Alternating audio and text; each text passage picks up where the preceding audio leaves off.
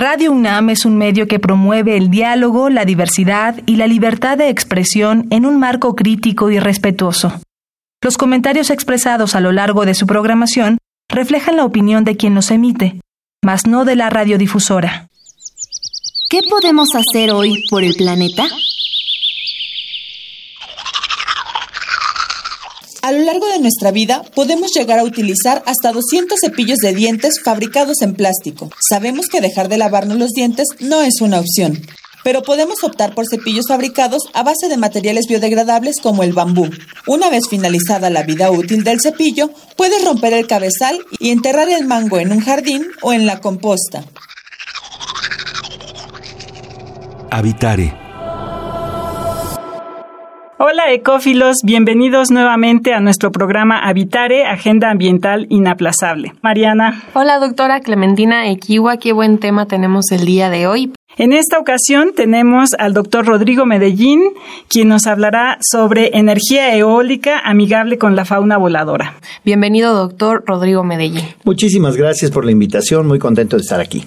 Comenzamos con Habitare, Agenda Ambiental Inaplazable. El Instituto de Ecología de la UNAM y Radio UNAM presentan. Toma segundos destruir lo que ha crecido en años. Toma horas devastar lo que se ha formado en siglos. Tomar acciones para rescatar nuestro ambiente solo requiere un cambio de conciencia. Habitare. Agenda ambiental inaplazable. Ciencia, acciones y reacciones para rescatar nuestro planeta. Nuestra, casa.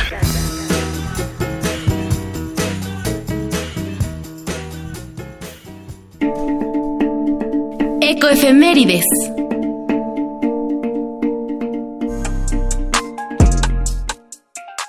9 de agosto, Día Interamericano de la Calidad del Aire. Cada segundo viernes de agosto se conmemora el Día Interamericano de la Calidad del Aire, con el objetivo de concientizar a la sociedad sobre la importancia de la buena calidad del aire. En esta fecha se llevan a cabo campañas para que la población conozca estrategias para prevenir y reducir factores de contaminación ambiental. Actualmente, México cuenta con más de 100 estaciones de monitoreo en 29 estados y la Ciudad de México. Los datos se actualizan constantemente y pueden consultarse en la página sinaica.inecc.gov.mx. Estamos en Habitare nuestra casa. Gracias por seguir con nosotros en Habitare. El día de hoy nuestro tema es energía eólica amigable con la fauna voladora. Nos acompaña el doctor Rodrigo Medellín. Él es biólogo de la Facultad de Ciencias de la UNAM. Hizo su doctorado en la Universidad de Florida en Estados Unidos y ahora es investigador del Instituto de Ecología de la universidad. Es reconocido internacionalmente por su trabajo de investigación científica con murciélagos y con la conservación del jaguar, borrego cimarrón y otras especies en peligro de extinción. Qué invitadazo, Clementina. Pues sí, vamos a ver qué nos cuenta el día de hoy de energía eólica. Bienvenido, doctor Rodrigo Medellín. Muchísimas gracias, Mariana. Gracias, Clementina, por la invitación. Bueno, pues lo primero que nos gustaría eh, preguntarle es, cuéntenos, sabemos que usted no es experto en nuevas tecnologías, pero ¿las energías eólica y solar tienen algún impacto en la biodiversidad? Bueno, ciertamente la especie humana está sedienta de energía y cada vez estamos exigiendo más. También sabemos que las fuentes tradicionales de energía, el petróleo, el carbón, etcétera, eh, se están agotando. Estamos llegando al final del camino y de aquí va a empezar a decrecer la cantidad de carbón y de petróleo que podemos extraer. Y entonces la humanidad se ha embarcado en un proceso de buscar nuevas formas de generar energía. Dos de ellas que son relativamente amigables con el medio ambiente, mucho más amigables cualquiera de ellas que la extracción de carbón y la quema de carbón o de derivados del petróleo, son efectivamente la energía eólica y la energía solar. Hoy tenemos en muchos lugares en el mundo ya eh, plantas de generación de energía eólica y energía solar. En todos los casos siempre habrá un efecto porque como bien eh, dice la ley de la termodinámica, la energía no se crea ni se destruye, solamente se transforma. Entonces, cuando nosotros estamos utilizando energía que viene de, eh, del sol, estamos robándole esa energía del sol a alguien más, que en este caso, por ejemplo, en el sur de Arizona hay grandes extensiones cubiertas de paneles solares que están sombreando el desierto de justo abajo, pero estoy hablando de cientos y cientos de hectáreas de, eh, de paneles solares. Y eso quiere decir que el desierto de justo abajo queda absolutamente yermo, muerto todo porque no le llega la energía, por un lado.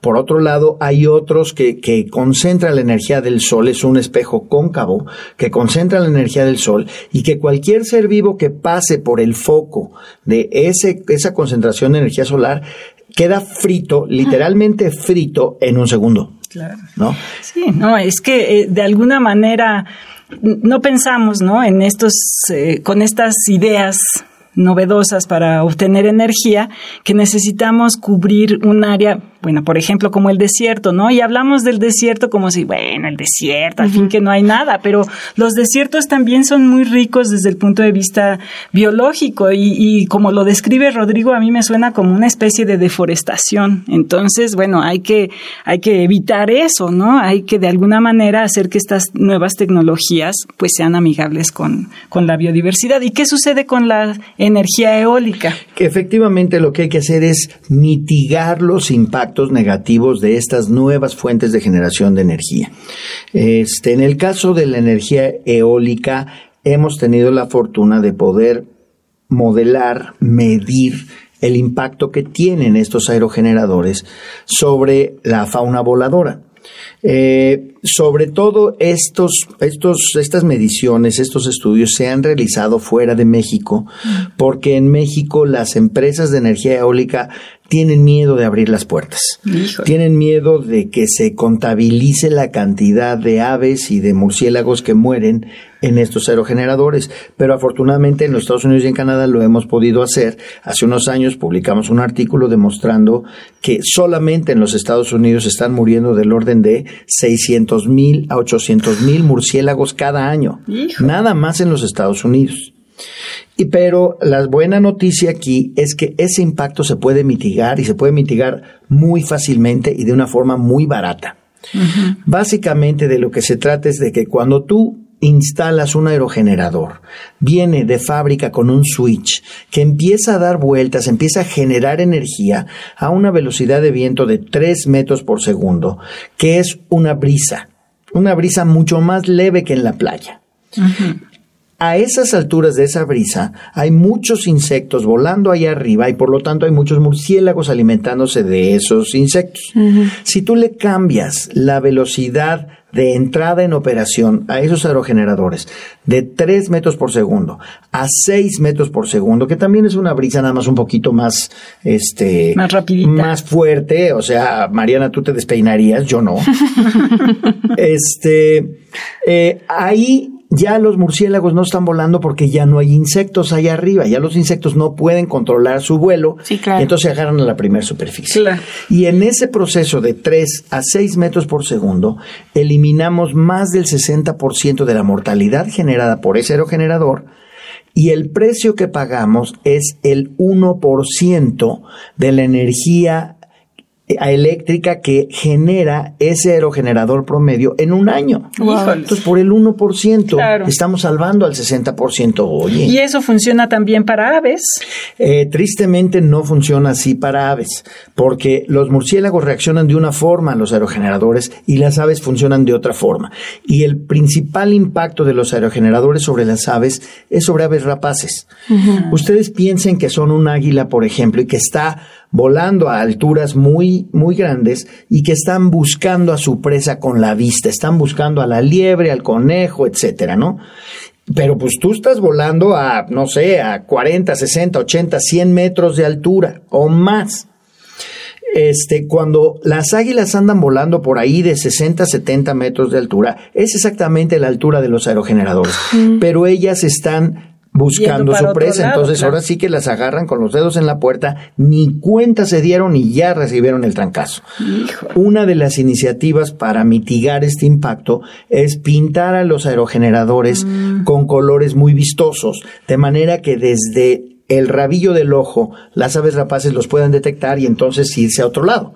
Pero eso todavía está en investigación, todavía no está claro cuáles son las medidas de mitigación para las aves. Claro, claro. Eso tendría que ser entonces un trabajo a continuarle para ver si efectivamente funciona o no. Pero cuéntanos, por favor, Rodrigo, hasta el momento, cuál ha sido el trabajo que desarrollas para investigar este tema. Pues hemos estado documentando cuántos murciélagos se mueren abajo por el, por el golpe de las aspas de un aerogenerador. Entonces mandamos a nuestros estudiantes a que cuenten abajo de cada aerogenerador de las empresas que nos permiten entrar cuántos murciélagos se mueren, cuántas especies están representadas en esos muertos y cómo varía esto estacionalmente, quién se muere más, los machos, las hembras, los jóvenes, etcétera, Todo esto indica claramente, esto lo hicimos en, en, en Texas por un lado, y en los Montes Apalaches por otro. Los Montes Apalaches funcionan como un corredor migratorio.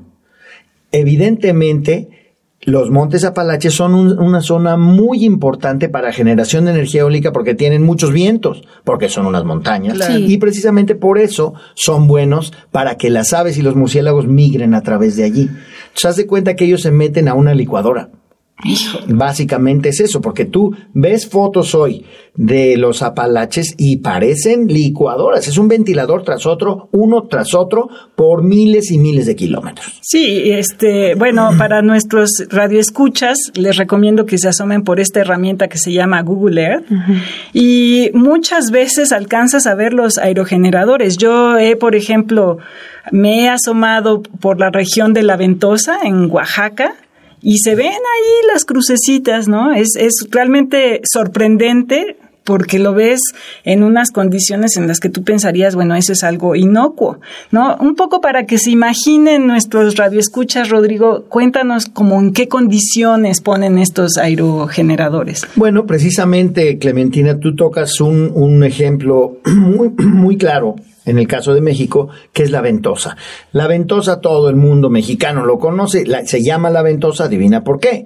Por el ventarrón que es constante. Incluso tú pasas por allí y ves los árboles, los arbustos están deformes por el viento constante. Y eso, claro, se presta mucho para desarrollos de energía eólica. Lo que yo he pedido muchas veces es que las empresas que trabajan ahí nos dejen abrir la puerta porque ellos mismos, por el 1% de la energía que ellos generan, se van a vestir de gala de ambientalistas, de proteger la fauna silvestre. Y ahí les va el colofón de esta historia que es muy bonito porque estamos echando a andar una campaña de energía eólica amigable con los murciélagos. Wow. ¿Qué quiere decir esto? Quiere decir que nosotros vamos a hablar con los consumidores de esa energía, les vamos a explicar los beneficios que recibimos gracias a los murciélagos, control de plagas, dispersión de semillas, polinización de un montón de plantas, etcétera.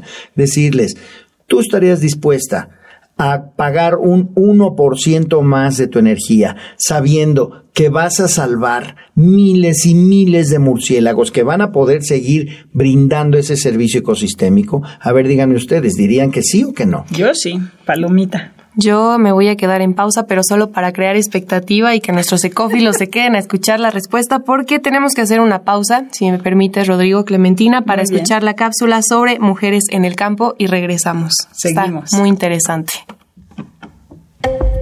Mujeres en el campo.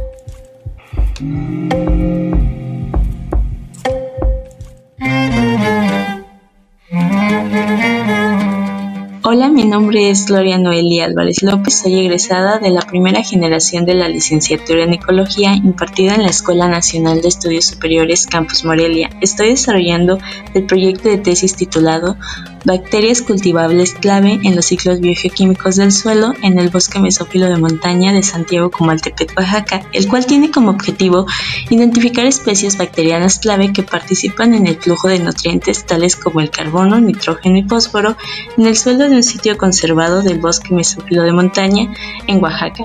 Las bacterias son microorganismos importantes para mantener la fertilidad del suelo y desempeñan un papel irreemplazable en el funcionamiento de los ecosistemas en general.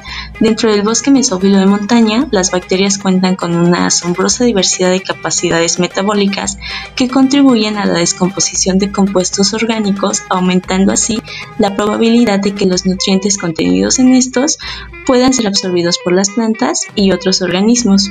El bosque mesófilo de montaña o bosque de nubes se encuentra clasificado como el ecosistema más amenazado en México debido al cambio de uso de suelo. Esto repercute directamente sobre su equilibrio ya que se altera el almacenamiento y disponibilidad de nutrientes, resultando en una pérdida silenciosa e irreversible de diversidad funcional bacteriana y los procesos ecosistémicos asociados a ella.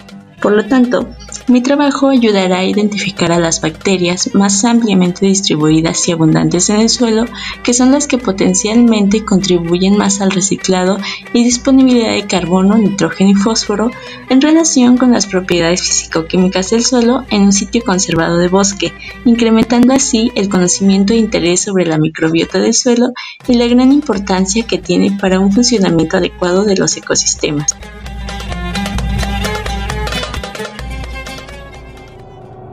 Estamos en Habitare, nuestra casa. Gracias por seguir con nosotros, Ecófilos en Habitare, Agenda Ambiental Inaplazable, con el doctor Rodrigo Medellín, que nos está contando una interesante propuesta. Y a la respuesta de esta pregunta de si nosotros lo haríamos o no, evidentemente yo sí, y yo creo que es tendencia, pero además una especie de compromiso de que la mayoría de las empresas se suman a estos esfuerzos. Entonces, cuéntanos, Rodrigo, ¿qué pasaría si la empresa te dice sí, acepto? En el momento en que la empresa nos diga que sí acepto, nosotros echamos a andar una campaña de concientización en el público mexicano y el público de donde sea, porque esto lo estamos haciendo con el Fondo Mundial para la Naturaleza, eh, pero con las oficinas mundiales que están en Suiza. Aquí en México todavía les falta un poco de organizarse, pero en este caso va a ser una campaña muy grande de concientización para proteger murciélagos a partir de la energía eólica que se genera. Sí tenemos una entrada en empresas de los Estados Unidos y de Canadá.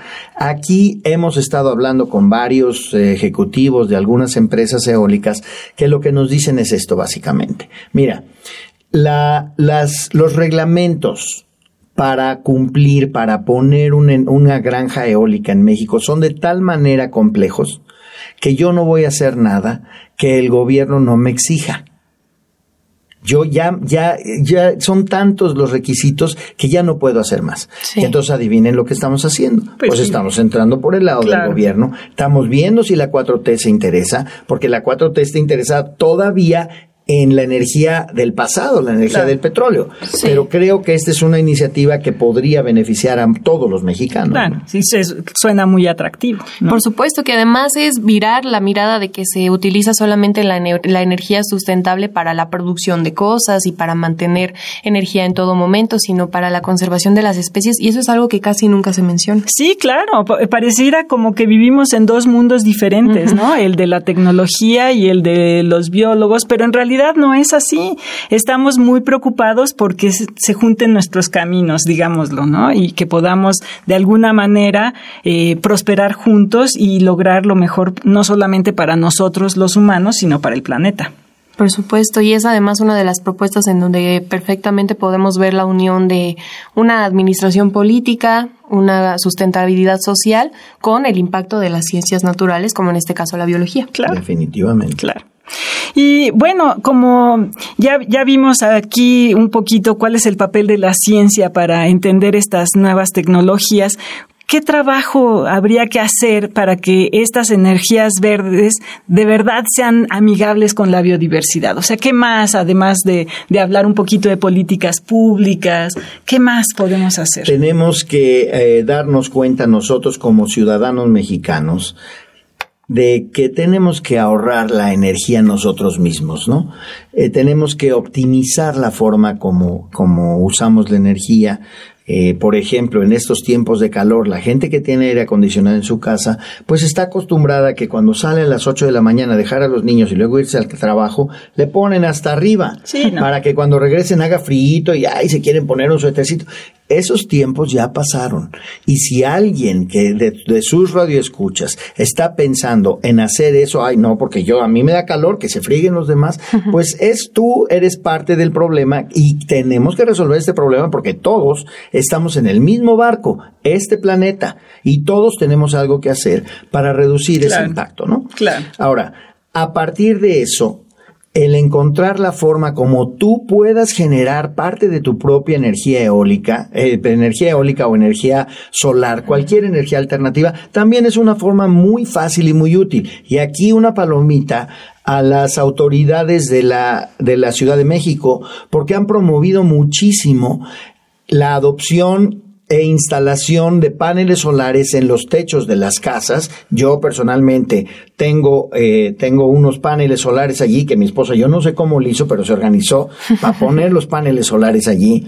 Y con eso estamos ahorrando un montón de energía y no estamos causando un daño ecológico porque los paneles solares están sobre el techo de mi casa. Claro. Y eso lo puede hacer cualquier mexicano en el edificio en el que estés, en donde estés, lo puedes hacer. Sí, y esas tecnologías también cada vez son más baratas. Rodrigo, me interesa bastante lo que apuntas y sobre todo el, hecho de que hayas llevado a cabo este trabajo fuera del país, en donde esta energía eólica o las, las sendas solares ya son una realidad tangible y en grandes proporciones. Si en algún momento esto llegase a ser similar en México, ¿tu trabajo también sería llevado a cabo aquí? Definitivamente que sí, y hemos pedido de limosna siquiera poder irnos a meter a esas granjas eólicas a calcular cuánta mortalidad hay y ayudarlos a mitigar esa mortalidad. Aquí, ojo, porque eh, México tiene muchas más especies de murciélagos que los Estados Unidos o que Canadá, o los dos juntos. Entonces, eh, te, estamos, tengo yo claro que de los pocos estudios que pudimos hacer en los en las granjas eólicas en, en, en, la ventosa que se están afectando especies que están en la norma oficial mexicana 059. Claro. Tenemos que encontrar la manera de mitigar eso también. Hay otra forma de mitigación que no he comentado que también está siendo muy prometedora. Básicamente son eh, emisores de frecuencia, de altas frecuencias que se ponen encima de cada torreta de energía eólica uh -huh. y eso hace que los murciélagos se alejen de la, de la, del aerogenerador. Pues eso te resuelve el problema claro, y ya estás claro, del otro lado. Claro. Pero el problema es que ahí ese es un poco más caro porque tienes que poner un emisor, una bocina mm. emitiendo sobre cada torreta. Y las torretas, pues como ustedes saben, tienen 80 metros de altura. Sí, no, es una cosa. Entonces cuando la instalas es el momento. Y ahorita las que están instaladas, que son miles, pues vuélvelas a visitar y a ponerles eso va a ser caro. Hagamos una pausa para escuchar la cápsula La biodiversidad y yo y seguimos con la parte final del programa platicando con el doctor Rodrigo Medellín. ¿Qué te parece, Clementina? Me parece muy bien. La biodiversidad y yo.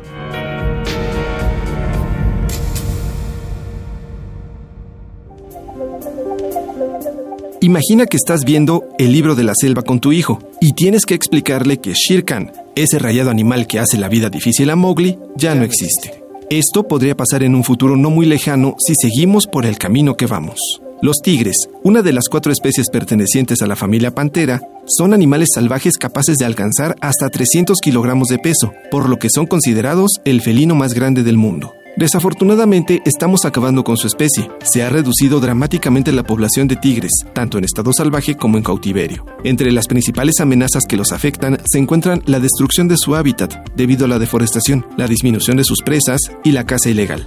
En países como China es un negocio muy lucrativo la venta de sus partes, no solo la piel, sino también su carne y sus huesos, que son utilizados en la medicina tradicional. Según el Fondo Mundial para la Naturaleza, si continúa la caza, el tigre desaparecerá dentro de 15 o 20 años. Desde el 2010, el 29 de julio se conmemora el Día Mundial del Tigre, con el objetivo de recalcar la importancia de la conservación de estos animales. ¿Podemos hacer algo para ayudar a la recuperación del tigre? Aunque hay organizaciones alrededor del mundo trabajando en conjunto para frenar la caza furtiva y la destrucción de sus hábitats, en las que podríamos colaborar como voluntarios, también existen otras acciones en las que podemos apoyar. Presionar a los poderes políticos para que modifiquen las leyes y mejoren esta situación. Concienciar a la gente sobre este problema. No participar en el mercado negro y denunciar cualquier caso que conozcamos. Ahora que tienes la información, es momento de actuar.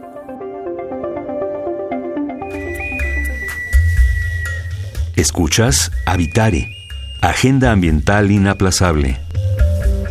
Gracias por seguir con nosotros, Ecófilos en Habitare, Agenda Ambiental Inaplazable. Como ustedes lo sabrán, Ecófilos en México, pues es una situación de que se juntan muchas acciones individuales, podemos lograr un enorme cambio, pero está el otro lado y estamos a expensas de lo que se lleve a cabo, ya sea por gobierno o las compañías que pues... Lo que hay disponible. Exactamente. En este caso, Rodrigo, me gustaría que nos cuentes qué está haciendo Compañía eh, Federal de Electricidad en el caso de energías renovables. Eh, bueno, mira, esta es una pregunta muy interesante que es más bien redirigirla a su auditorio. La Comisión Federal de Electricidad es la que nos proporciona la energía que consumimos en nuestras casas, pero ellos la concentran proveniente de eh, presas hidroeléctricas, de, la de las termoeléctricas, de las nucleoeléctricas como la de Laguna Verde, de eh, granjas eólicas, de paneles solares, etcétera, y ellos la concentran y luego la distribuyen. Entonces tú en tu casa, Mariana, no sabes de dónde viene originalmente tu, tu energía, pero sí está en nosotros el pedirle a Comisión Federal que me diga de dónde viene mi energía. Estamos en nuestro derecho. Comuníquense con, con, Comisión Federal de Electricidad y díganle, oigan, yo sé que es un relajo, pero quisiera yo saber de cuál central eléctrica viene mi energía y de qué fuente viene mi energía. Y así empieza un diálogo que en México no estamos muy acostumbrados a hacer, porque ¿cuántas veces tú, Mariana, has ido al mercado a preguntarle, oiga, ¿de dónde vienen estas manzanas? Pues ya tenemos que empezar a preguntar esas cosas. Claro, y bueno, si la gente está dispuesta a informarse de dónde viene un coche y saben si este coche es fabricado en, no sé, en China o en Japón, pues sí es importante. Lo pueden hacer con otras cosas, ¿no? Por supuesto. Pues bueno, lamentablemente, lamentablemente se nos acabó el tiempo de Habitare. Doctor Rodrigo Medellín, muchas gracias por lo que nos comparte en este Habitare. Un gustazo estar con, con ustedes y un saludo a su auditorio. Muchas gracias. No será la última, lo tendremos aquí seguido, esperamos. esperemos que sí. Con mucho gusto. Nos queda agradecer al Instituto de Ecología de la UNAM y a Radio UNAM. En los controles técnicos estuvo Miguel Ángel Ferrini, en la asistencia Carmen Sumaya y Flor Canchola. En información, Gaby Jiménez Casas y Aranza Torres, producción Paco Ángeles y en las voces de Clementina Equigua y de Mariana Vega. Los esperamos en el próximo Habitare. Apaguen su luz. Exacto. Hasta la próxima. ¿Qué podemos hacer hoy por el planeta?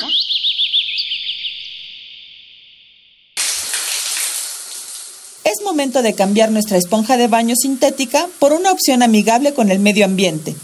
Las esponjas vegetales o lufa son el fruto de una planta que tras ser secado y pelado obtenemos un esqueleto fibroso perfecto para utilizarse como esponja. Al ser un producto 100% natural, tras su utilización puede volver a la naturaleza como sustrato para otras plantas. Visita ecología.unam.mx para obtener más información sobre el tema de hoy. Y si quieres escuchar todas nuestras emisiones, entra a radiopodcast.unam.mx. Radio UNAM y el Instituto de Ecología de la UNAM presentaron Habitare, Agenda Ambiental Inaplazable